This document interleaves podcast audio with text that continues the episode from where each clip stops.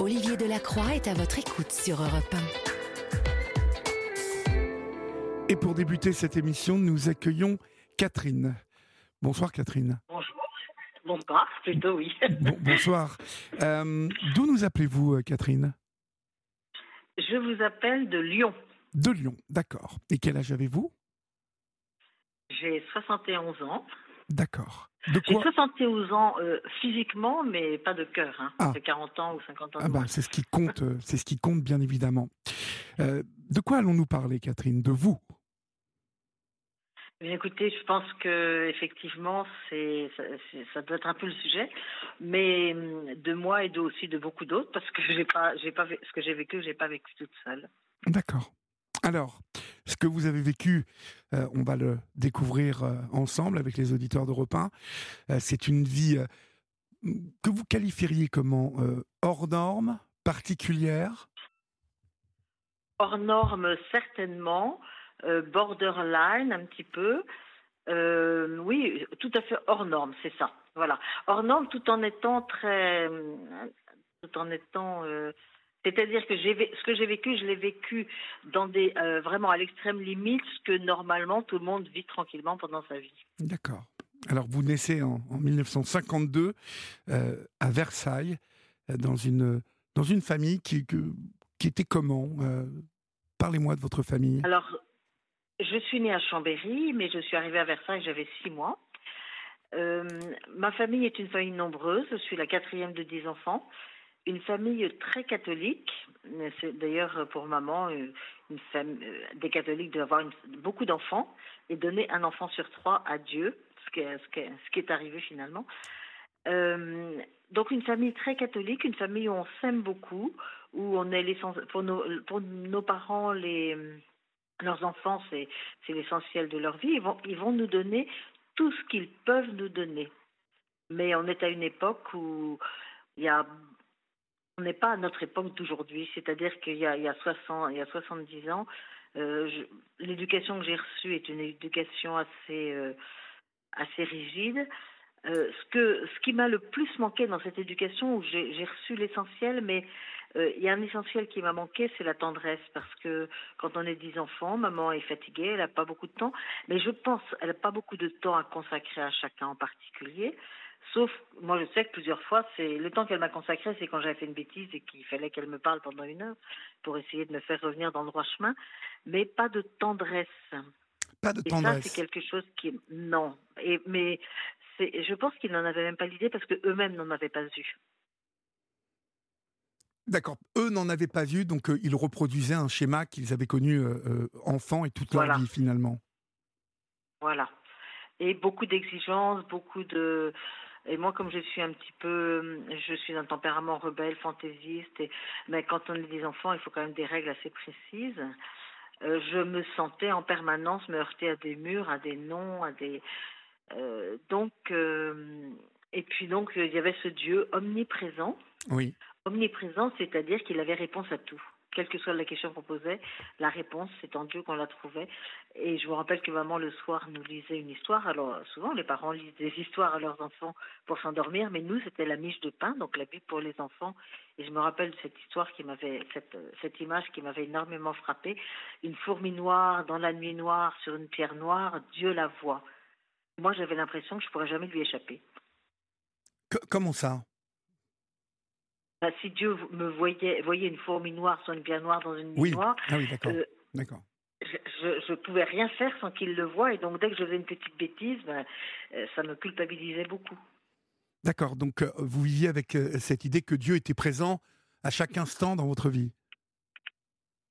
Oui, c'est ça, mais présent un peu comme. un peu comme. Moi, je l'ai vécu. Je, n'ai pas découvert à ce moment-là que c'était un Dieu d'amour. Mmh je l'ai vécu comme un Dieu qui me demandait de faire des choses que je n'avais pas envie de faire. Et donc je désobéissais, et donc ça se passait mal. Et, et ça m'a. À 5 ans, papa et maman m'ont fait faire ma première communion.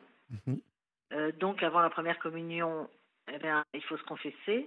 Mais un enfant de 5 ans, il ne il sait pas trop ce que c'est que des péchés. Donc, euh, euh, moi, dans ma tête, j'ai un petit peu tout amalgamé. Finalement, toutes les petites bêtises que j'ai faites, sont devenus, au fur et à mesure où je les ai, ça devenait des péchés qu'il fallait que j'accuse à la prochaine fois, à la prochaine confession. Et ça m'a beaucoup culpabilisée. Vous, vous, vous, étiez donc une enfant un peu agitée. Comment vous vous décririez? Oui. Oui. Ah oui, une enfant agitée, une enfant qui une enfant euh, extrêmement désordonnée. je, reconnais que j'ai, je reconnais que c'était pas facile pour maman et même pour mes frères et sœurs, puisque euh, ma sœur aînée, 60 ans plus tard, a dit, mais à 15 ans, elle, on la supportait pas, quoi. voilà, donc, euh, donc j'étais une enfant euh, désordonnée. Je me rappelle un jour, maman qui en avait assez m'a envoyée en classe avec une seule chaussette parce que on n'avait pas retrouvé l'autre. Et alors mes sœurs m'ont dit, en, en, y allant, elles m'ont dit, ben, tu enlèves ta chaussette, hein, parce que nous, on veut pas être la sœur de, de la petite qui, qui n'a qu'une chaussette, parce que je leur faisais un peu honte. Il y a eu ça dans mon enfance. Mais je, je, le répète, bon, d'abord, c'est une histoire personnelle. Je sais que mes frères et sœurs n'ont pas vécu ça de la même façon que moi. Et puis, euh, il y a eu aussi un grave problème. Euh, enfin, quand j'avais 6 ans, j'ai subi des attouchements de la part d'un garçon de 15. Bon, quand je l'ai dit à maman, elle m'a cru. Mais euh, c'est ça, ça fait exploser les limites d'un enfant. Bien, bien, évidemment. Dans, dans, dans quelles circonstances tout ça se, euh, se passe-t-il ben, Ça, c'était en vacances. En vacances. J'étais en vacances euh, dans une maison louée par mes grands-parents dans la Nièvre, pas loin de Moulins. Alors c'était la grande liberté. Et puis il y avait, j'avais beaucoup de cousins cousines, euh, donc c'était, moi j'adorais ces vacances. Mais il y avait la gardienne, la gardienne qui était là avec son fils de, de 15-16 ans, je suppose, enfin je ne sais plus exactement. Et un jour, euh, bon, ben il, s'intéressait à moi, donc ça, ça me, j'étais contente. Et puis évidemment, un jour, il m'a entraînée dans une grange, il m'a mis sur la, il m'a allongé par terre et, et, il a essayé vraiment de me violer. Il n'a pas réussi, mais ça, il l'a fait deux fois. Euh, et je l'ai raconté à maman, qui m'a cru tout de suite et qui est allée avec moi voir la, la mère de ce garçon. Oui. Et, et j'entends encore maman dire, j'entends encore cette phrase de maman, elle ne peut pas l'avoir inventée. Et ça, il est certain que à cette époque-là, euh, une petite fille de 6 ans, c'était tout à fait hors de mon monde. C'est plutôt bien d'ailleurs que votre mère ait, réagi comme cela à l'époque, parce que euh, rares étaient les parents qui euh, réagissaient comme ça, non? C'est pas évident, exactement. Donc ça, c'est vraiment quelque chose. Mais je, je, crois que maman avait subi elle-même des choses dont elle n'avait jamais parlé ou dont elle a parlé très tard. Et c'est ce qui explique pourquoi, pour elle, elle n'a pas douté une seconde, parce que elle avait eu ce genre de problème étant petite. D'accord. Elle, elle nous. C'est le genre de problème dont euh, qui, qui vient de façon récurrente dans les familles quand on quand on les laisse dans le silence. Quoi. Il y a un moment, il faut briser l'omerta et puis parler. Vous, dites que euh, ce type de choses fait tout exploser chez un enfant. Euh, ça, s'est traduit comment euh, chez vous? Alors, ça s'est traduit par le fait que je suis devenue insupportable. D'abord, que je suis devenue insupportable. Je n'en faisais qu'à ma tête, je faisais que des bêtises, et puis j'étais très, très violente, enfin, et à tel point qu'à qu'à 13 ans, papa et maman m'ont mis en, en, pension. Et je me rappelle qu'au monastère, à, à, je sais plus, quand j'avais 60 ans, j'avais posé la question, enfin à 50 ans, j'avais posé la question à maman, je connaissais la réponse, hein, mais elle avait 80 ans, je lui ai dit, mais vous m'avez mis en pension parce qu'on ne me supportait pas euh, en classe. Et elle, mais du tac au tac, sans réfléchir, elle m'a répondu, mais à la maison non plus, on, on ne te supportait pas. D'accord, comme et ça c'était clair. Euh, du coup, oui, c'était clair et ça m'a amusé, moi, 50 ans après, que maman, elle était restée, ça, rien n'avait été modifié dans, sa, dans son esprit. Mais euh, ce qui s'est passé aussi, c'est que du coup, avec tout ça, à 8 ans, je me revois dans le jardin de, notre maison, parce qu'on avait la chance à Versailles d'être... Euh, là, là, au début, on était chez mes grands-parents et qui louaient une maison, mais avec un petit jardin, donc on avait cette chance-là. Et hum, je me vois euh, à 8 ans, assise par terre, et me dire, euh, me dire tout haut, moi la vie, ça ne m'intéresse pas. On m'y a mis sans me demander ah oui. la permission. Ah oui, oui. Donc vous étiez quand même une enfant qui... Euh, qui là, dé... là c'est en dépression, là. Oui, et qui développait quand même, un, je dirais, un intellectuel, un intellect assez mûr pour votre, pour votre âge quand même. Alors, je pense peut-être, oui, parce que c'est vrai qu'en qu écrivant mon, livre, ça m'avait frappé de me dire, mais c'est ce petit bout de chou de 8 ans qui, se, qui, qui dit tout haut, moi, la vie ne m'intéresse pas, je, on m'y a mis sans me demander la permission. Euh, si je pouvais partir, je partirais, mais je ne peux pas partir. Donc, euh, il, faut, absolument trouver une solution, se donner une raison de, de vivre cette existence. Et à ce moment-là, dans ma tête, je me suis est revenue à ma mémoire une une phrase du catéchisme Pourquoi avez-vous été créé? J'ai été créé pour louer Dieu, l'aimer, le servir et obtenir ainsi le bonheur du ciel. Donc, dans ma petite tête, je me suis dit ben, le bonheur, c'est pour le ciel. Moi, la vie, c'est vraiment embêtant. C'est un long tunnel, mais c'est le seul moyen d'arriver euh, à un hypothétique bonheur du ciel, ce qui explique ce que j'ai tout supporté aussi euh, plus tard. Parce que je croyais que c'était pareil pour tout le monde, que la vie, c'était ça. Mhm. Alors, nous, nous avons parlé tout à l'heure de plus tard, bien évidemment, mais euh, vous aviez aussi euh, une petite voix intérieure euh, qui vous disait quelque chose d'assez incroyable, mais on va en parler juste après cette pause, d'accord? On, on se retrouve dans quelques secondes. Entendu. S'informer aujourd'hui, ça paraît simple. Votre téléphone vous connecte au monde. Vous pouvez tout voir, tout entendre en temps réel. Vous pensez donc être bien informé. Mais qui décide des informations auxquelles vous avez accès? Vous ou un algorithme? Quand vous écoutez Europe 1, vous l'avez décidé.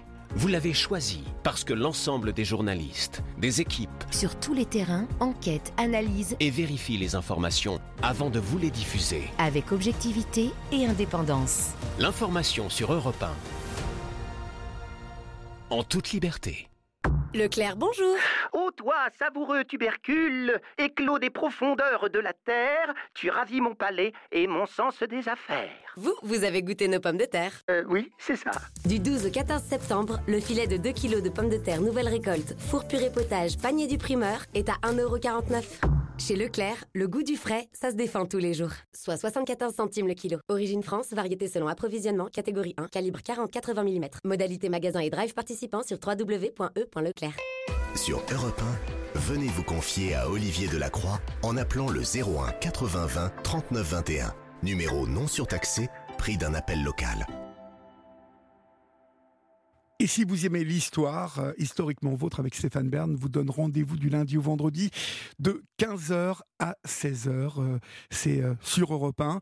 Et vous le savez, Stéphane Bern vous donne maintenant ce rendez-vous pour toujours évoquer les récits d'événements, de lieux, de personnages qui ont façonné l'histoire. Demain, Stéphane Bern retrace l'histoire de la princesse Bibesco. Donc ne ratez pas cela. C'est de 15h à 16h historiquement vôtre sur Europe 1 avec Stéphane Bern. Il est 22h31, nous sommes avec euh, Catherine. Euh, Catherine, on a parlé euh, beaucoup de votre enfance, de cette enfance un peu torturée, d'un intellect quand même assez mature pour une petite fille de votre âge. Et puis il y a toujours cette petite voix qui vous parle de votre avenir. Alors, que vous dit-elle, cette petite voix? Alors, depuis que je suis toute petite, je, je sais que je serai religieuse. Voilà, je serai bonne sœur, je serai religieuse. Ça, ça me va très bien d'ailleurs. euh, euh, je, je me déguise et quand je me déguise, je me dis en tous les cas, il faudra que j'ai un voile qui aille jusqu'à la ceinture. Quand je vais chez ma marraine qui est religieuse elle-même, je lui dis euh, Moi, je, veux être religieuse, mais pas chez vous, parce que chez vous, il n'y a pas de piscine. Vous voyez, il a un peu l'amalgame. voilà. Et, alors, d'où- me vient cette certitude? Je n'en sais rien. Tout ce que je sais, c'est que pour maman, une famille catholique, comme j'ai dit tout à l'heure, doit donner un enfant sur trois à Dieu. Alors déjà, l'e- l'expression doit donner un enfant sur trois, aujourd'hui, ça me fait un petit peu bondir. Et puis, euh, et elle a eu trois enfants, effectivement, qui ont été religieux. Et euh, quand j'ai grandi, vers l'âge de 13 ans, papa et maman m'ont donc mis pensionnaire. Et maman est venue me, me trouver en pension un week-end et pour me dire un- comment euh, un papa et une maman avaient un enfant, Oui. avaient des enfants. Et là, à ce moment-là, cette petite voix qui était en moi, euh, je me suis dit ah non non mais non non mais ça c'est fini. J'ai eu un immense désir de tendresse. Et je me suis dit, ah mais je veux pas être religieuse, ça c'est fini, je veux surtout pas, je veux me marier, avoir des enfants. euh, et, à part, et ça m'a rendu encore plus insupportable parce que j'avais toujours cette petite voix en moi qui me disait, euh, est ta vocation. Et en même temps, je ne voulais pas être religieuse, mais j'ai jamais pu la, faire taire. Et donc je, fréquentais des garçons aux grandes dames de maman qui me trouvaient imprudente. Quand j'ai décidé de faire médecine, alors ça c'était l'horreur parce que j'allais dans un milieu que où on on n'avait pas la foi, où j'allais risquer euh, de la perdre. Et maman a tout fait pour m'en empêcher, mais là j'ai quand même tenu bon. Et un jour, j'avais 20 ans, quand un, un, garçon a voulu m'embrasser, je n'ai pas pu me laisser faire. Alors ça, c'était les conséquences de ce que j'avais vécu petite. Je me suis complètement bloquée, tout fermé. Je suis partie en courant et pourtant, c'était ça que je cherchais.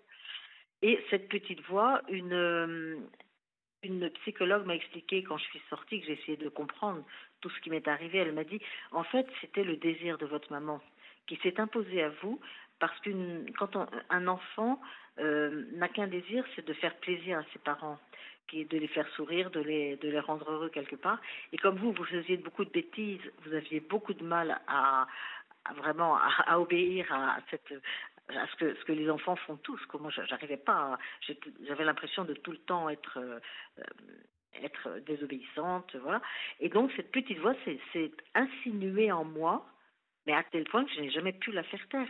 Et malgré tous mes efforts, et je me rappelle, je me vois encore rue des Saints-Pères descendre à la faculté de, médecine, euh, parce que j'ai fait quatre ans de médecine avant de rentrer.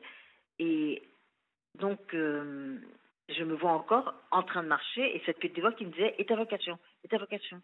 Et intérieurement, je répondais, mais je suis contente de faire médecine. Euh, euh, je, veux me marier, je veux.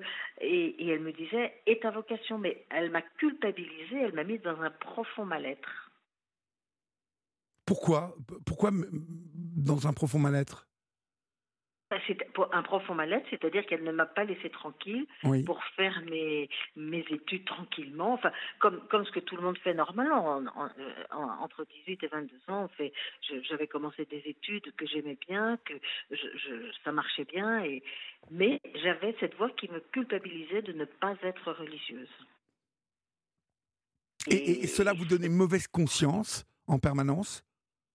Alors ça me donnait mauvaise conscience en permanence et ça me rendait vraiment, euh, comme du coup j'étais très mal, bah, ça, euh, ça me rendait vraiment euh, à la maison, j'étais pas bien quoi. J'étais, j'étais bon. De toute façon, j'avais quand même réussi à me dispenser de la prière du soir parce que en, médecine j'ai dit que j'avais beaucoup trop de travail donc je ne redescendais pas le soir pour faire la prière. On faisait la prière en famille matin et soir. Il y avait les la bénédiction de la table euh, à midi, le soir, l'action de grâce après.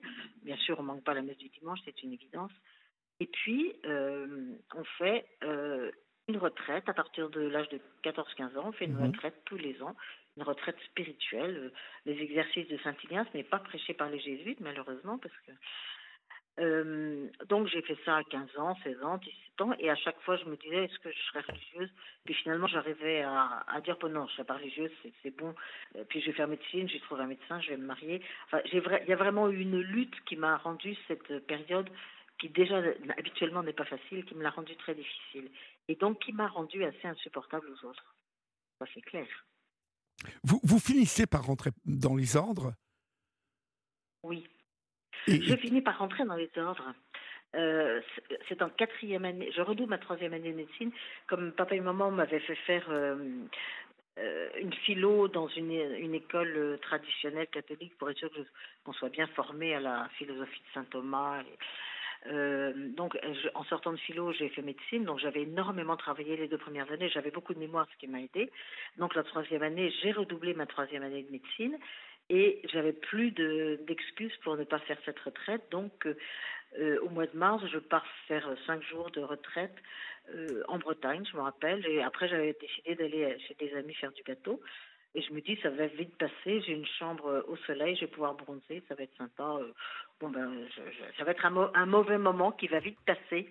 Et en fait, c'est pendant ces cinq jours que tout a basculé, parce que ce que n'auraient jamais fait des jésuites qui sont plus compétents, je crois, que les personnes qui étaient là, que les prêtres qui ont prêché cette retraite, on m'a fait faire ce qu'on appelle un choix de vie. Alors ça veut dire vous prenez un papier, vous faites des colonnes et vous mettez en haut. Alors moi évidemment tout de suite ça a été je continue médecine, je rentre au couvent. Ça c'était voilà euh, le choix de vie que j'avais à faire que j'aurais jamais dû faire à, ce moment-là. Les, les jésuites m'ont dit ce choix de vie vous auriez dû le faire à la fin de vos études mais certainement pas en cours d'études. Enfin, toujours est-il que je le fais et qu'à un moment, je me dis, bon, ben moi, je ne peux plus vivre dans ce tiraillement perpétuel. Euh, j'ai envie d'avoir la paix, j'arrête euh, mes études et je rentre au monastère. Et euh, c'était, je, suppose, un, moment très compliqué pour vous, très, très dur. Ah oui, très compliqué. C'était un, sacrifice terrible pour vous, je suppose. Absolument. C'était, ça a été un moment, euh, un, véritable moment d'arrachement.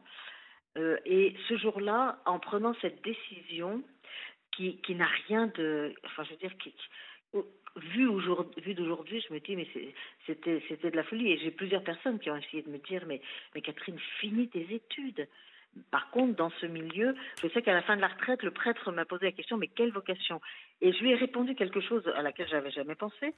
Euh, missionnaire en Afrique. Mais au lieu de me dire, bah, finissez vos études, médecin missionnaire en Afrique, bon, je pense que je me serais un peu plus éclatée. Euh, il, m'a dit, euh, maintenant, il faut arrêter vos études, sinon dans ce milieu-là, vous allez perdre votre vocation. Euh, comme si on perdait sa vocation quand on perd un parapluie. Enfin, c'est vraiment fou.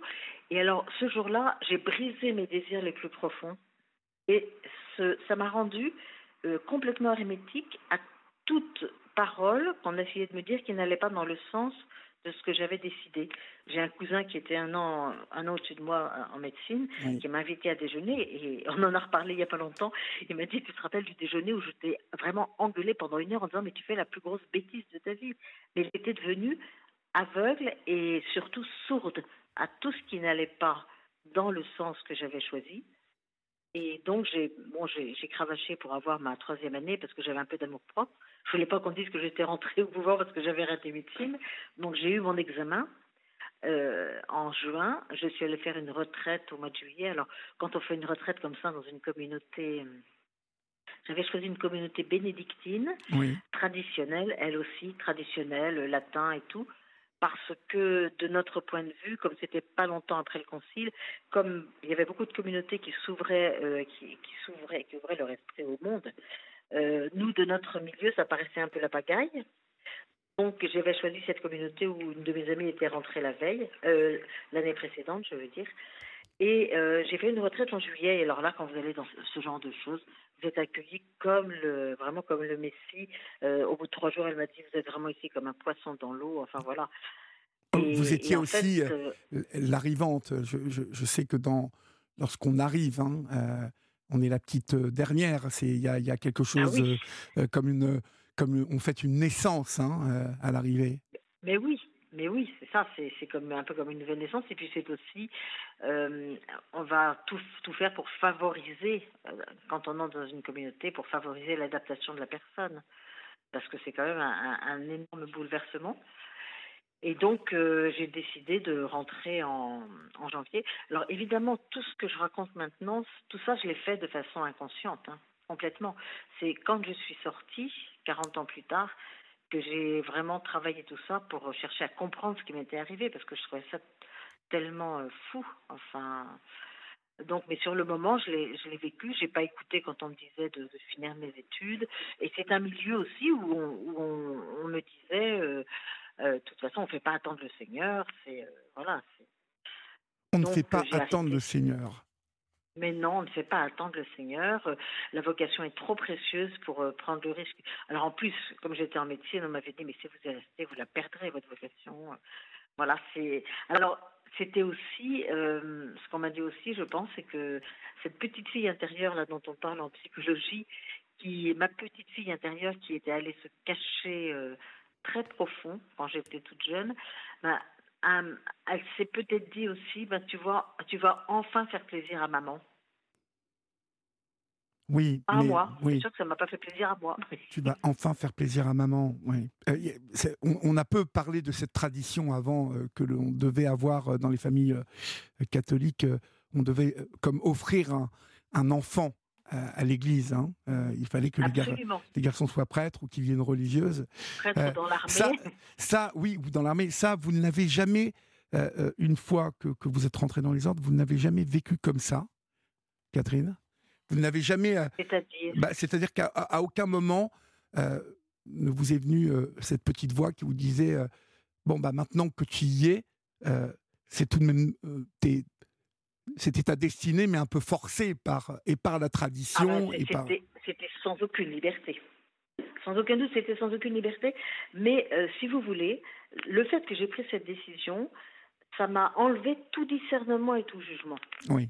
Et comme en plus j'ai un tempérament très entier qui va au bout des choses, euh, une fois que j'avais décidé ça, ça a été terminé. Et en plus, alors on me disait, euh, mais toi tu fais un immense sacrifice.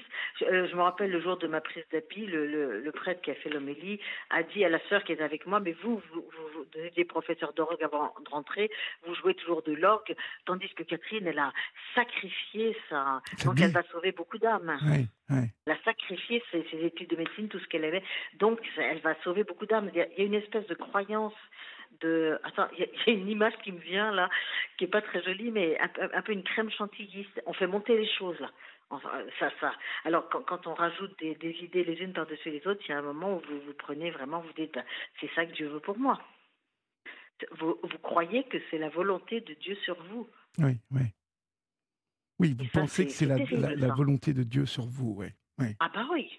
Ah ben oui, c'est ça, c'est ce que Dieu veut pour toi. Il te demande ce sacrifice parce que, et, mais à tel point, à tel point que je me rappelle m'être dit à un moment, parce que euh, m'être dit, mais tu sais, si tu refuses de rentrer là-bas, il y aura peut-être des âmes que tu aurais pu sauver et qui ne seront pas sauvées parce que, parce que tu n'auras pas accepté de rentrer là-bas. Oui. Parce enfin, qu'il y a, il y a, il y a quelque chose de l'ordre de euh, euh, du soldat hein, euh, engagé dans l'Église, dont bah, le fruit voilà. de la foi et des prières euh, retombe. Dieu, sait, Dieu seul sait où, mais oui. c'est ça, hein, c'est le Sur fruit. le monde. Alors, ouais, exactement. Quel, quel, je, je, me dis quelle mission Pour tout moi, même. Du délire. Hein, quel poids, quel poids. À quel poids, oui. Oui, ah, oui. quel poids sur vos épaules. 40 même. Ans, oui. Ah oui. Ah ben complètement, complètement cette idée que, enfin, et puis même quelle idée de surpuissance. Enfin, c'est, enfin maintenant je, je, je suis plus du tout dans cette espèce perspective de salut, de ciel, de machin. Mais euh, à l'époque, je me dis mais quel, c'était un délire de toute puissance aussi. Comme si, la, la, à l'époque, je, j'ai cru que le salut des âmes, c'est-à-dire pour que les gens n'aillent pas en enfer. Et je me rappelle m'être dit, toi, tu iras au ciel puisque tu donnes ta vie à Dieu. Bon, c'est sûr que j'allais au ciel, mais, de, mais je ne supporterai pas de, à, à l'idée qu'une personne aurait pu aller au ciel et n'y soit pas allée parce que tu n'auras pas obéi à ta vocation. Enfin, c'est, vraiment du délire. Oui. Bon, après, voilà, après, on peut dire aujourd'hui que c'est du délire. Euh, euh, certains qui vous écoutent ce soir ou certaines de nos auditeurs et auditrices euh, croyants penseront que tout cela est bon, voilà, normal lorsqu'on a la foi, lorsqu'on croit, lorsqu'on croit un peu moins il est certain que l'on peut parler de, oui, quelle surpuissance, quel délire. Euh, mais ça, encore une fois, moi, ce sont les mystères de la oui. foi.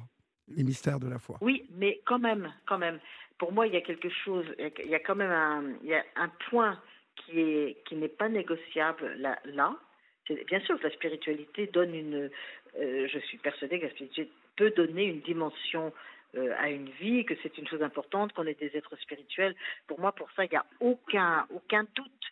Mais il y a une condition, qui, ne supporte aucune exception, c'est qu'elle ne touche pas à votre humanité. Qu'elle permette à, vos, à votre humanité, à, vos, à ce que vous êtes, à, votre être humain, à vos sentiments, à, toutes vos facultés, à toutes vos qualités de se développer. Et à partir du moment où on écrase votre humanité, comme la mienne a été écrasée au nom de cette spiritualité, ça peut pas être bon, mais que ça soit dans l'Église catholique ou partout ailleurs, dans n'importe quelle religion. Alors, votre âme a été écrasée par la, spiritualité, mais je, je, je, je, dirais pas que.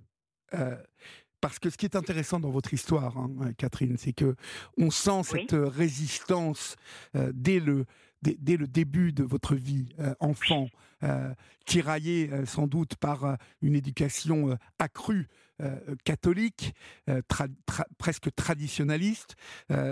vous, je dirais traditionnel. Traditionnel. Parce que traditionnaliste pour oui, moi, pardon. Voilà, traditionnel, sans aucun doute. traditionnel. Voilà. J'écris un livre en ce moment justement sur euh, le, le, le, syndrome de l'imposteur et, euh, et j'en suis justement à cette période de l'enfance où nous naissons ah oui. euh, tous plus ou moins égaux. Hein, tout, alors, je parle de, de oui. constitution physiologique. Bien sûr. Mais que j'explique que dès que nous, nous prenons conscience de notre moi, s'opère le rapport à l'autre et la séduction, oui. Euh. Euh, le regard de l'autre. Euh, et, et, je dis qu'à partir de là, comme nous sommes souvent trop petits et à moins d'être HPI ou particulièrement développé d'un point de vue philosophique, nous sommes incapables de... nous n'avons pas l'âge de distinguer les choses et à ce moment-là, lorsque les premiers rapports de séduction arrivent, et ils arrivent souvent à travers la séduction avec le sexe opposé, hein, une séduction amoureuse, on, se, prend au jeu. Et euh, finalement, on a l'impression que toute la vie euh, entière euh, va être dans cette dimension, nous sommes au centre de cette dimension, et, nous, allons devoir séduire les autres, et, le regard des autres, le jugement des autres, devient le premier paramètre que nous apprenons. Et, nous sommes, bien évidemment, parce que nous sommes trop petits, euh, bien loin de nous la possibilité euh, de, se dire euh, allons au plus profond de, nous-mêmes, essayons de jauger nos forces, nos qualités, nos capacités, afin de mieux nous connaître nous-mêmes, afin d'affronter la relation autrement que par la séduction. Eh oui. Vous voyez? Eh et, dans votre histoire, euh, votre histoire, elle résonne avec ce que j'écris en ce moment parce que euh, finalement, la petite Catherine, dès le début, elle est avec euh, des parents qui sont qui ne sont pas tendres. Elle est dans un donc dans un monde plutôt dur. Là où normalement plein d'autres enfants ont le droit à des caresses, des mots réconfortants, des, de l'amour. elle est dans une famille où souvent on va à la messe tous les dimanches, où on fait des prières. Et puis il y a cette petite voix euh, qui euh, vous rappelle le sacrifice, hein, l'épée de Damoclès qui est au-dessus de votre tête. Euh, et, ce qui est très intéressant, on va le voir dans votre histoire, c'est que vous avez fini par céder à tout ça. Et, j'en reviens à ce que vous me disiez. J'ai été écrasé par le poids de, de, de, la foi hein, et de, de, la religion. Mais je crois savoir aussi, vous avez été écrasé par une mère supérieure. Et là, on n'est que dans l'humain. Euh, absolument. Ah oui, absolument. Et, là, il n'y a pas de foi dans cette histoire. Je crois savoir que euh, euh, à la tête de ce monastère régnait Mère Édith, une supérieure qui va faire preuve avec vous d'emprise et, avec tout le couvent hein, d'ailleurs et, d'abus. Hein. Oui, avec toute la communauté, oui, avec toute la communauté. Et, le problème, c'est que la, décision que j'avais prise pendant cette retraite d'arrêter et qui a, brisé mes désirs m'avait rendu extrêmement vulnérable. Parce que vous savez, quand on sort de, de 40 ans d'emprise, moi je me suis dit, mais alors je suis vraiment une, une, une imbécile, quoi. J'ai passé 40 ans là comme ça, mais qu'est-ce qui m'a. Enfin, vraiment, je suis une idiote. Et, c'est à force de travailler, d'en parler, d'écouter des conférences, que j'ai compris qu'en fait, euh, on peut tomber sous, sous emprise sans être une idiote. C'est pas du tout le, c'est pas du tout de ce domaine-là, mhm. mais que ce que j'avais vécu m'avait rendu extrêmement vulnérable et qu'elle n'a eu aucun mal à, me mettre la main dessus. Mhm.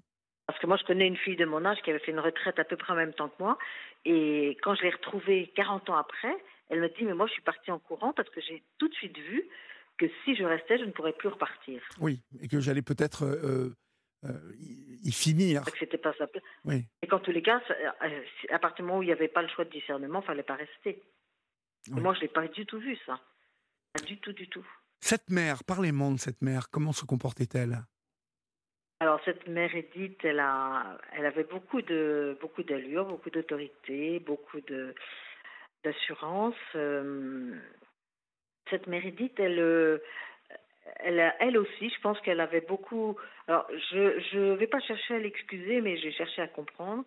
Elle avait aussi vécu beaucoup de choses dans son enfance, donc elle avait, elle était certainement pas euh, super équilibrée.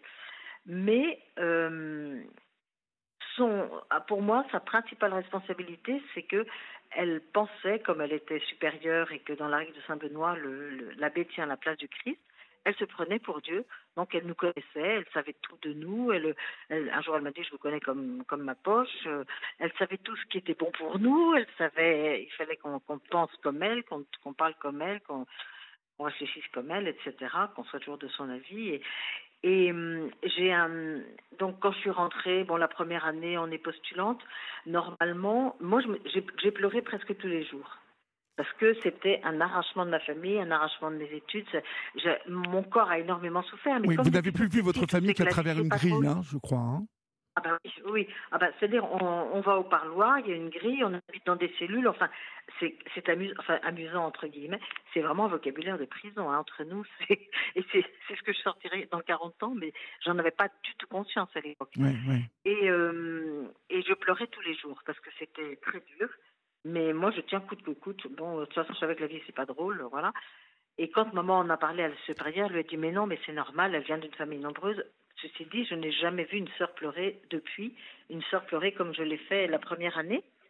Et normalement, euh, les trois premières années, c'est une année de discernement. Ce sont des années de discernement. C'est-à-dire que là, en voyant comme j'étais mal, une supérieure normale, et aujourd'hui, je pense que c'est ce qu'elle ferait, elle me dirait ben, retourne, retourne ce qu'on appelle dans le monde, euh, et reviens dans un an ou deux si tu veux revenir. Mais, mais je vois que comme ça ne t'équilibre pas et que tu n'es pas heureuse, ce n'est peut-être pas ton chemin. Mais elle, c'était l'inverse. Une fois qu'on était rentré, euh, toute, si on osait se poser une question ou lui poser une question, c'était une tentation du diable, parce que toujours dans, dans cette idée que la vie monastique c'est la plus belle, c'est, il n'y a pas plus beau, puis c'est le plus grand sacrifice, donc il faut Mhm, tenir. mhm. Quel dommage que, donc, elle, quel, elle- quel dommage hein, euh, que, que, vous, que vous ayez euh, euh, eu euh, cette, cette, cette, euh, mère abbesse, hein, parce que moi je vais ah vous ben, dire, j'aurais pas, oui, j'ai eu l'occasion, euh, Oui. j'ai eu la chance hein, et le privilège d'être convié pour le, le- le tournage du premier numéro de Dans les yeux d'Olivier, dans un monastère. oui, dans une abbaye, oui, dans une en abbaye Ariège. euh, en Ariège, exactement. Et euh, avec une mère abbesse euh, d'une intelligence, d'une douceur. Et il régnait dans ce, dans ce monastère entre les, entre les toutes dernières arrivantes. hein. Donc je connais bien ce dont vous parlez. En tout cas, euh, j'ai perçu quelques, euh, quelques vibrations hein, de, de ce type de lieu. Oui, Euh, et, et malheureusement, la mère abbesse euh, influe sur tout le couvent. Je- je- ah oui. Tout c'est vraiment, c'est vraiment qui, c'est la mère, hein, c'est, c'est elle qui dirige tout. Et euh, quel dommage que dans euh, cette expérience qui a été la vôtre et dont on va voir que vous êtes sorti, et c'est pour ça que je dis que euh, votre votre histoire est, hors norme, euh, parce que vous y êtes rentré un peu à contre-cœur euh, en vous sacrifiant, mais en même temps. Et et je ne sais pas encore de quelle manière vous en êtes sorti et pourquoi, euh, mais on va le découvrir ensemble. Euh, c'est vrai que je reviens à cette mère abbesse. Quel dommage que vous n'ayez pas eu une expérience avec une mère abbesse euh, euh, au grand cœur. Ça aurait sans doute, à- à- de votre point de vue, ça aurait changé quelque chose? Ben, elle m'aurait pas gardé. Elle m'aurait Ah, pas gardé. quand savez-vous pourquoi? pour moi, j'étais pas à ma parce que à je pense vraiment que j'étais pas à ma place. Je Peut-être vous aurait-elle, je- peut-être vous aurait-elle montré euh, quelle, quelle place vous pouviez occuper. Parce que Alors peut-être, oui. je, crois que- qu'il y, a- bon. y y y dans, dans cet engagement et, et- et- la, la hiérarchie euh, compte énormément. Et, et je pense que rien n'est facile dans cet engagement. À un moment ou un Non, autre, rien n'est facile. euh, non, non. moi, mes, les petites sœurs là, qui avaient à peine 20 ans euh, et qui euh, me disaient en, en- en riant Ah, La seule chose qui me manque aujourd'hui, ce sont les bonbons. Charmant, alors, oui. alors que l'engagement était euh, magnifique, énorme, on sentait un engagement vraiment. Bah oui. Euh, euh, et, et d'ailleurs, ce qui, je pense, avait séduit tous les tous les téléspectateurs euh, qui, a- qui ont vu ce film et qui l'ont revu sur euh, le net, puisqu'il est disponible sur ma chaîne YouTube, euh, avaient perçu cette quiétude, cette paix intérieure chez ces jeunes femmes dont l'engagement était vraiment expliqué avec précision et simplicité. Euh, et on sentait que la mère abbesse euh, facilitait pratiquement chaque seconde euh, de cette vie au monastère pour les plus jeunes Oui, comme pour oui. les, les- les autres. Et, et je me dis Ah, que moi, je, quelque je l'ai part, vu voilà. votre film. Hein. Je l'ai vu votre film et ce qui me ce qui me fait dire que j'étais pas faite pour cette vie-là, c'est qu'en le regardant, mais j'avais les j'étais des angoisses. complètement contractée intérieurement. Ah oui, je des comprends. angoisses. Alors, est-ce que c'est parce que ce que j'avais vécu moi, ou mais je je peux plus voir ou aller dans ce genre de lieu sans avoir une immense angoisse qui remonte en moi de de se passer. Alors, je ne sais pas. De toute façon, on ne refait pas son passé. Je ne sais pas si. Je, ce dont je suis sûre, c'est qu'une une autre, euh, une autre abbesse m'aurait laissé la liberté de discernement. À mon avis, elle m'aurait dit retournez. Euh, continuez vos études et revenez quand ça sera. D'abord, ça aujourd'hui, c'est ce que font tous les pères et Ils n'acceptent mmh, plus quelqu'un mmh. qui n'a pas fini ses études. Mmh. On va marquer une pause à nouveau, Catherine, euh, pour une petite page de publicité et puis euh, pour laisser passer l'info sur Europe 1. Et puis on se retrouve dans quelques minutes, d'accord? Entendu. À tout de suite. Europe 1, la libre antenne. Olivier Delacroix.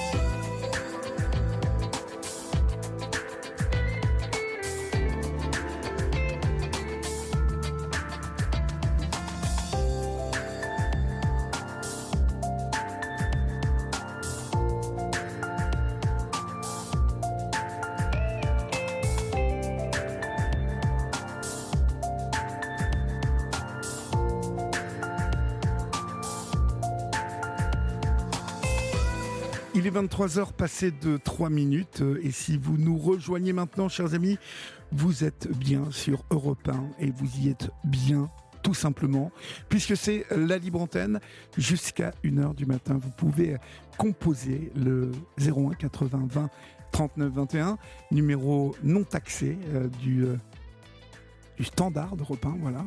Et vous pouvez continuer de nous écrire comme vous le faites nombreuses, comme Bernadette ce soir, Catherine, Charles, Yvon, Eric, Myriam, Claude, David, qui nous écrivent, beaucoup d'hommes ce soir qui écrivent euh, et qui euh, apprécient beaucoup euh, l'histoire de Catherine. Je pense que des destins comme ceux-là sont bien évidemment assez extraordinaires, puisqu'on on sort vraiment d'un destin tout tracé. Euh, en tout cas, euh, Catherine, c'est vrai que, c'est un, c'est une histoire hors norme qui est euh, votre vie. Alors, on, parlait de cette mère abbesse, mère Édith. on n'a pas encore parlé de beaucoup de sœur Marie-Pia. sœur Marie-Pia a, eu un rôle visiblement central dans votre histoire. Quel, est-il? Ah ben, Sœur Marie-Pia, donc c'est, le nom que j'ai reçu en, rentrant dans le monastère. Euh, j'ai essayé de m'adapter à cette vie. J'ai donc eu beaucoup de mal, ça c'est clair. Et euh, j'ai un exemple de, mise sous emprise de l'abbesse qui est très très parlant, qui va vous montrer un peu le, le mal-être dans lequel je suis de nouveau tombée, enfin que ça, continuait, disons. Euh, un jour, c'était la supérieure qui était en même temps maîtresse de novice, donc c'est elle que nous allions voir une fois par semaine pour discuter avec elle, qu'elle voilà pour apprendre ce que c'est que la vie monastique. Et puis pour ouvrir, euh, Saint Benoît demande qu'on ouvre son âme au supérieur pour euh, pour la purifier, etc. Donc euh, j'allais la voir toutes les semaines et un jour, un jeudi de, juillet, elle me dit, bah, écoutez Catherine, enfin Sœur Marie Pillard à vous les foins ne sont pas rentrés, alors est-ce qu'il vaut pas mieux et il y, a un risque de pluie, est-ce qu'il vaudrait pas mieux que vous alliez rentrer les foins euh, plutôt que de venir me trouver. Alors évidemment, moi jeune novice, je lui dis bien sûr, je vais rendre ce service, je vais rentrer les foins. Et quand je rentre, elle m'appelle, elle me dit alors vous avez préféré aller rentrer les foins plutôt que de venir me trouver. Alors je la regarde, je dis mais c'est vous qui m'avez demandé. C'était pour voir ce que vous alliez choisir. Et à partir de ce moment-là, elle était tordue, hein, votre votre mère abbesse. Bah, c'était, elle était, c'était une vraie manipulatrice, quoi. Parce qu'à partir de ce moment-là, dès qu'elle vous pose une question, vous ne cherchez pas à répondre ce que vous pensez vraiment. Euh, moi, je cherchais à répondre ce qu'elle attendait de moi. Et, c'est ça qui met les, personnes sous emprise et, qui m'a fait perdre euh, tout jugement et tout discernement. Et c'est pour ça que je dis, moi, j'étais rentrée au monastère pour apprendre à vivre et finalement, j'y ai appris à mourir. Oui, oui. Ça, Marie-Pia euh, survit hein, dans ce monastère. Alors, elle survit parce que j'ai une grande faculté d'adaptation. Euh, après être sortie, j'ai fait deux fois ce qu'on appelle le l'énéagramme qui m'a permis de connaître un peu mon tempérament pour mieux connaître. Et j'ai appris que j'étais 7, c'est-à-dire que euh, je suis quelqu'un d'éminemment adaptable, qui voit toujours le verre à moitié plein plutôt que le verre à moitié vide, et qui, euh, est, dans le déni de la souffrance. Mais oui, mais oui, parce que c'est une grande qualité pour soi et pour les autres, mais dans le déni de la souffrance du coup, ça, ce qui est très dangereux, parce que ça a été dans le déni de ma propre souffrance et dans le déni de la souffrance des autres. Et ce qui explique un petit peu aussi pourquoi j'ai supporté cette vie, parce que je me suis adaptée. C'est-à-dire que euh, j'ai eu un profond, vraiment un profond mal-être qui, qui est allé en augmentant, et c'est pour ça qu'à la fin, j'ai fini par un burn-out, un bienheureux burn-out.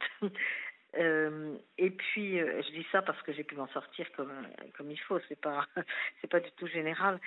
Et, et par contre, euh, je me suis adaptée. Donc, par exemple, je je me suis beaucoup adaptée en en faisant des petits écarts de rien à la règle.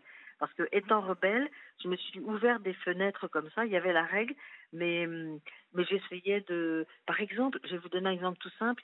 Euh, D'abord, on ne parlait pas entre nous, ça c'est interdit parce que évidemment, dans un phénomène d'emprise, il faut que les relations soient uniquement verticales. Horizontales, on pourrait faire des prises de conscience. Et donc, on n'a pas le droit, euh, dès qu'une sœur vous voyez un peu trop parler avec un ouvrier dans, dans parce qu'on avait des, champs, des vignes, une ferme. Dès qu'elle vous voyait un petit peu trop parler, elle allait voir la baisse en disant, par charité, en disant, vous savez, quand même, Jean-Marie elle parle beaucoup avec l'ouvrier, donc on se faisait recadrer. Donc, quand euh, l'ouvrier était là pour labourer et qu'il n'avait pas fini pendant les vêpres, moi, je demandais la permission de rester parce qu'il fallait lui ouvrir le portail de clôture pour qu'il puisse partir quand il aurait fini son travail. Et là, j'en profitais pour discuter avec lui pendant une demi-heure parce que j'avais aucun témoin. J'en profitais pour, euh, voilà, pour discuter. Ça, moi, j'aimais bien. Bien et puis, euh, comme j'ai été chargée assez vite du grégorien, c'est quelque chose qui m'a beaucoup équilibré parce que c'est une musique extrêmement riche, extrêmement belle, et puis, et puis en plus euh, en lien tout de suite avec la, parole de Dieu, avec et, puis la paléographie, c'est vraiment extrêmement riche. Mais du coup, quand il y avait les grands ménages de carême, moi je disais, écoutez, je, suis chargée du chant, et le chant c'est bien plus important que les ménages, donc je vous laisse faire le ménage et je m'occupe de travailler mon chant. voilà, donc j'ai fait tout le temps des petits écarts pour... Euh, et depuis, une psychologue m'a dit, c'était un peu votre soupape de sécurité qui, vous permettait d'expurger le trop plein de pression, parce que quand même c'est c'est pas une vie facile. Et, d'ailleurs, euh, j'ai passé 20 ans dans une communauté. Ensuite, on a fait une fondation. Donc, j'ai passé 20, 15 ans dans une autre communauté, mais qui restait toujours sous l'emprise de la première abbesse. Et puis, j'ai été envoyée trois fois en, Afrique, parce qu'on a fait une fondation en Afrique. Ah oui, d'accord. Et à chaque fois, euh, à, à, chaque fois, j'ai été renvoyée manu militari parce que de plus en plus, je, j'étais rebelle et je n'obéissais plus et je, je léchais plus les bottes des supérieurs. Mhm. Et d'ailleurs, il m'est arrivé un, phénomène très impressionnant quand j'ai écrit mon livre. C'est que quand je l'ai relu, parce que vous savez, on traque les, vous devez connaître ça, on traque toutes les coquilles, les choses comme ça. Je leur lisais, et à un moment, en relisant tout le passage de l'Afrique, j'ai eu un moment des larmes de compassion qui me sont montées aux yeux. C'est comme si c'était pas moi le sujet du livre, c'est pas moi qui l'avais écrit, et j'ai des larmes en me disant, mais ce qu'elle a souffert cette femme? Mais évidemment, ça, c'était une fois que j'étais sortie. Quand j'étais à l'intérieur, je, je, je, je, vivais tout ça comme si c'était normal. Oui, c'est fou. C'est fou, c'est fou. Et on m'a fait faire des choses, euh, des choses. Quand j'y pense maintenant, mais j'en suis. Euh, ça, c'est la seule chose dont j'ai vraiment. Enfin, je peux pas en avoir honte parce que j'étais dans, dans sous, sous, obéissance. Oui, puis vous étiez sous emprise, oui, d'obéissance. Mmh. Mais ayant fait des années de médecine, on m'avait mis à l'infirmerie. Et on m'a fait donner des, des, neuroleptiques à des sœurs en leur disant que c'était de l'homéopathie pour calmer leur mal de dos. Donc elles ne savaient pas. On leur donnait des petits verres avec des gouttes d'aldol ou d'ipiperon et elles ne savaient pas qu'on leur donnait ça. Mais on pourrait aller en prison pour ça. Alors, euh, on va arriver à cette période euh, où pendant 35 ans, euh, vous, vous, étiez plié. mais vous, vous en avez marre au bout de 35 ans d'engagement dans ces ordres. Et vous vous dites, euh, si tu restes et que tu continues comme un automate, ta vie euh, ne sera jamais heureuse ou tu sors. C'est le choix entre la vie et la mort, presque la mort psychique. Bah, euh, la mort psychique, elle était pratiquement là, oui. On n'en était pas loin. Parce que j'en suis sortie. Non, non, on n'était pas loin. En fait, quand on est sous emprise, il faut vraiment un phénomène extérieur pour vous en faire sortir. Alors justement, quel est ce phénomène extérieur qui, qui va vous faire euh, avoir l'énergie euh, vraiment de ces, de ces dernières réflexions? Euh, Et puis c'est pas facile de sortir en plus. Donc racontez-moi comment tout ça s'est opéré. Alors la, la supérieure a donné sa démission à 80, à 80 ans passés. Et puis quand la, sa prieure a été élue par la communauté pour lui succéder, euh, l'évêque a demandé à Edith de ne pas revenir au monastère pour laisser les coups des franches à la prieure. Donc ça a été un premier tsunami. Là, il y a déjà deux, trois sœurs qui, qui se sont réveillées. Et puis la seconde abbesse, quand on l'a élue, ben, elle est repartie au bout, de 18 mois, hein, elle est repartie dans le monde et elle a dit, je reviens pas, je me fais relever de mes voeux, je je veux plus être abbesse. Donc c'est sa prière qui a pris la, succession. Et moi, à ce moment-là, j'ai commencé à avoir un disque mental qui tournait dans ma tête avec des questions. Je ne savais plus pourquoi j'étais là. Vraiment, c'était jour et nuit ce disque qui tournait je ne pouvais pas arrêter. J'ai donc demandé d'aller me reposer. Je suis allée passer une semaine dans un monastère. Et un jour, c'était fin mars, c'était juste après l'élection du, du pape François, je me rappelle. Euh, un jour, en me marchant dehors, la neige était tombée dans la nuit il y avait du soleil, le ciel, et tout d'un coup, j'ai entendu les oiseaux chanter, j'ai senti la caresse du soleil, j'ai vu ce ciel. En fait, mes sens se sont réveillés et ça a arrêté mon disque mental. C'est par la perception là de de, de, ce qui m'entourait, c'est que j'ai une partie de mon être qui, a de nouveau afflué à ma conscience. Et puis je suis retournée au monastère où j'ai retrouvé tous les mêmes problèmes. Et un mois plus tard, euh, comme on avait prévu des grands travaux, mais qu'avec tous ces problèmes-là, on avait quand même une vingtaine de sœurs en dépression. On a six qui a fait des tentatives de suicide. C'est beaucoup, c'est beaucoup. Donc, moi, bah oui, alors moi je suis allée voir la, la prière, je lui ai dit, mais on a peut-être autre chose à faire euh, que de construire des, grands bâtiments. On a une communauté à construire. On a une communauté à restaurer, euh, à restaurer. À restaurer, oui. oui. Et j'avais demandé donc qu'on fasse une réunion avec notre conseiller financier. Mhm. Et la veille de la réunion, la prieure m'a appelée, Mère Gertrude, et puis elle m'a dit euh, Vous avez parlé de quelque chose à une sœur, je ne sais même plus quoi, mais ça l'a beaucoup choquée, donc nous avons décidé que vous n'iriez pas à la réunion. Mais moi, à ce moment-là, je m'étais tellement euh, carapacée pour ne plus souffrir que tout ça, ça glissait sur la carapace, et, je lui ai répondu bah, Très bien, je n'irai pas à la réunion, ça m'est complètement égal. Euh, et, je, et après, j'y ai plus pensé, je suis allée me coucher, et le lendemain matin, je pense que c'est grâce à ce que j'avais vécu un mois plus tôt. Je me suis, en me réveillant pour aller à l'office, je m'assieds sur mon lit, je m'entends dire tout haut, j'ai dit oui pendant 38 ans, aujourd'hui je dis non, je refuse qu'on me traite comme une enfant que l'on mette au coin. Et alors, euh, ça, c'est une secousse psychique énorme.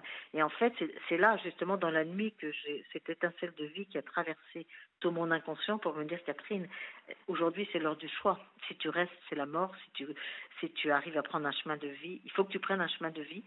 Donc, j'ai écouté cette petite voix et j'ai demandé d'aller me reposer un mois dans une communauté qu'on connaissait, qui était, qui était dans la région parisienne. Et là, j'ai été accueillie, je me suis reposée, j'ai vraiment pu. On m'a laissé faire tout ce que je voulais. Je pouvais même sortir hors clôture. Du moment qu'on prévenait, on pouvait aller se balader sur le plateau. Enfin, c'était. Et puis, au bout d'un mois, ben, formaté, moi, j'avais la permission d'un mois. Je suis allée voir la supérieure. Je lui ai dit, mais quand est-ce que je prends mon billet de retour? Mais dans une angoisse folle. Et elle m'a répondu, mais vous n'êtes pas du tout en état d'y retourner. Donc, euh, on a discuté une heure. J'ai dit, mais attendez, je dois obéir et tout. Puis là-bas, je, dois manquer. Bon, puis à la fin, elle m'a dit, écoutez, bien sûr, si vous tenez à repartir, je vous laisse repartir. Mais euh, sachez que vous risquez de nouveau de repartir, mais en colère, et vous risquez de perdre votre foi et, la vocation. Je dis, ah ben, moi, je veux rien perdre du tout. Donc, je suis restée, et de fil en aiguille, je suis restée un, un an. Et pendant cette année-là, j'ai été en contact avec un père abbé bénédictin à qui j'envoyais des mails parce que j'ai commencé à avoir une colère qui montait, une prise de conscience et une colère. Alors une colère contre tout et tout le monde. Hein. C'est une étape de la, de la, du chemin de reconstruction. Oui, vous étiez en pleine euh, saturation depuis un moment en plus. Ah, complètement, voilà. Donc je lui écrivais des mails et il me répondait continue, je t'entends. Et à la fin de cette année-là, je suis allée passer un mois dans leur hôtellerie. Et un jour, je le voyais à peu près une fois par semaine, là on parlait. Et un jour, il me dit, mais Catherine, tu me parles toujours de retourner dans ton abbaye qu'est-ce que tu ressens à cette idée?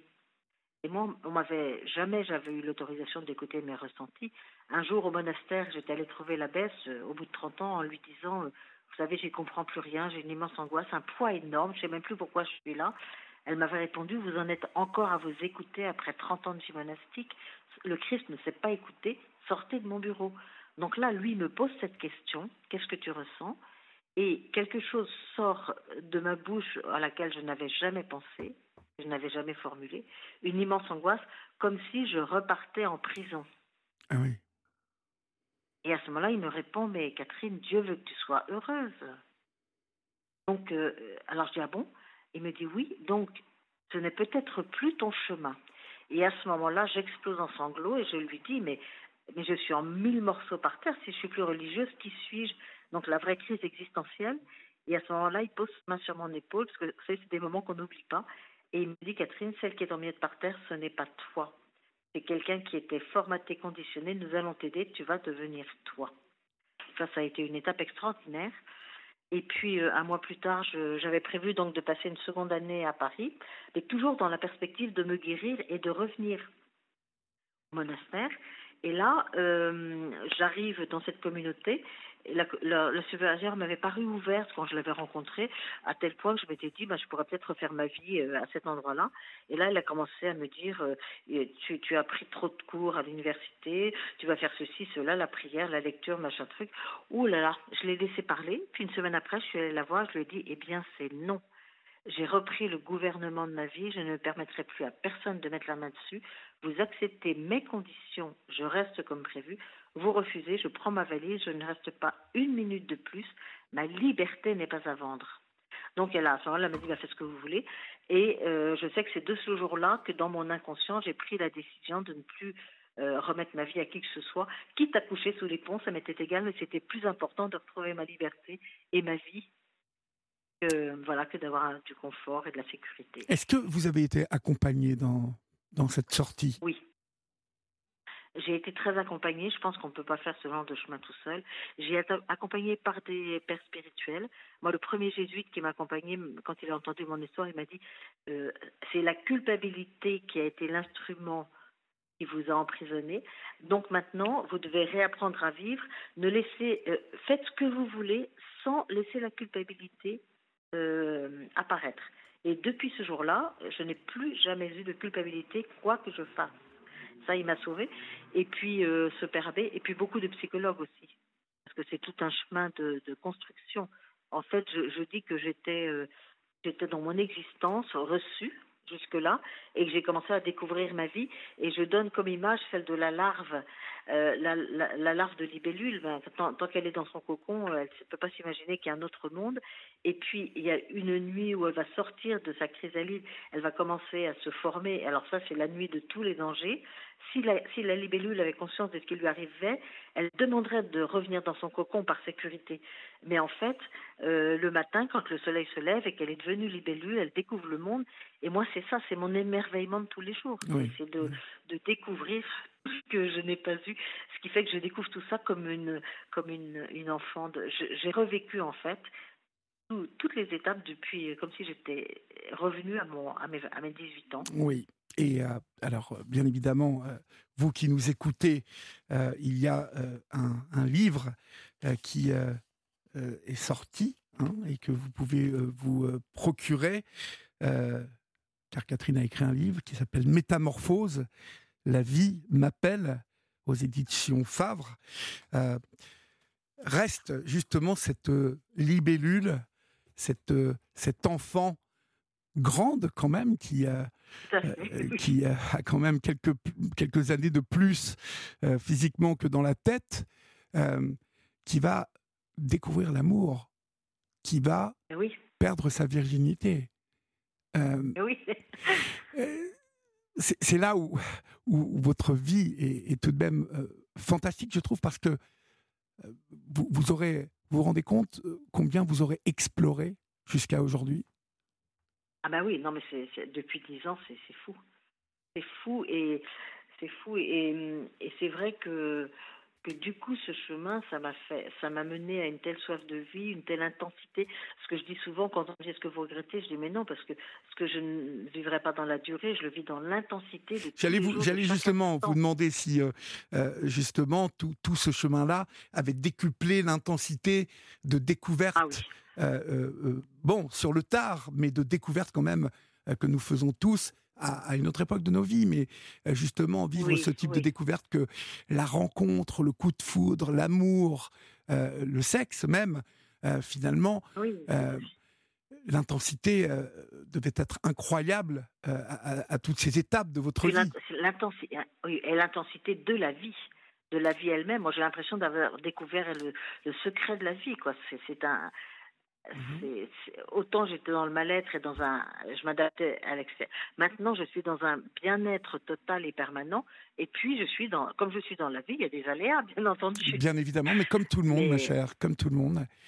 Est-ce que, la vie, est-ce que la vie est belle, Catherine Si on vous pose cette question aujourd'hui? Ah ben oui, mais pour moi la vie, la vie est belle et, je n'ai aucun regret de ce que j'ai vécu parce que parce que ça m'amène à, une telle intensité de vie, une telle profondeur, un tel un tel partage dans la relation. C'est pour ça que j'ai écrit ce livre parce que mes amis m'ont dit mais tu sais maintenant tu as une telle joie à partager. Pour toi la vie est belle. Ben, c'est comme comme une euh, Hilson quoi qui est en qui est en camp de concentration et dit je trouve que cette vie est belle et vaut la peine d'être vécue. Mmh. Euh, ce sont des, des, ce sont des découvertes incroyables quand on est de, de, de, voir que la vie et donc dans le contexte actuel encore plus. Mes amis m'ont dit mais il faut que tu écrives ton témoignage parce que ça peut ça peut ça peut vraiment euh, ça montre que la vie peut être très belle et effectivement j'ai des témoignages de ceux qui ont lu mon livre qui le trouvent euh, très beau parce que moi effectivement je j'aurais pas écrit ce livre en soi je pas eu l'habitude de, parler de moi comme ça. Mais, c'est un partage qui est merveilleux. Vous, me disiez pour la, vie amoureuse, la vie sexuelle et tout, c'est vrai que c'est une découverte merveilleuse de partager sa vie avec quelqu'un, de le rendre heureux, il me rend heureux, mais là là, on a une chance folle de se trouver tous les deux. Et alors pour vous qui nous écoutez, hein, chers auditeurs, chères auditrices, euh, nous avons échangé euh, pendant près d'une heure et quart avec euh, Catherine, mais je vous conseille vraiment la lecture de, de, de ce livre, Métamorphose de point, la vie m'appelle, parce que nous avons survolé, hein, et en, s'arrêtant ah oui, oui. les, sur les points névralgiques et essentiels de ce récit, mais je, je, je, vous invite vraiment à lire ce livre parce que ce livre vous montre combien euh, justement, je vous le dis souvent sur cette antenne et sur cette libre antenne, combien la vie peut être cruelle, mais euh, aussi cruelle que, que belle. Euh, et, et, justement, lorsqu'on lit le livre de Catherine, on, s'aperçoit combien nous avons de ressources, combien nous avons d'énergie ah insoupçonnée, dont, dont, dont, nous n'avons pas conscience. Et, et, je trouve que votre vie, votre livre, représente vraiment bien ce qu'est que cette fabuleuse machine euh, que qu'est l'homme, euh, avec toutes les ressources euh, qu'il a, qu'elles soient physiques, spirituelles. voilà, c'est c'est une lecture très nourrissante et, et, et, qui donne envie d'être encore là demain et après-demain et encore le plus longtemps possible. Ouais, ouais. Merci mille fois. Allez-y, il est vrai quoi il est vrai que c'est j'ai été tentée moi de retourner euh, au monastère au bout de deux ans parce que c'est pas évident de point de vue de matériel de, de et puis de, prendre ses décisions toute seule. Et c'est un jour dans le métro où j'ai vu cette phrase la plupart des gens existent très peu vivent une phrase d'Oscar Wilde où je me suis dit mais il faut pas que j'y retourne je suis en train de passer de mon existence à ma vie.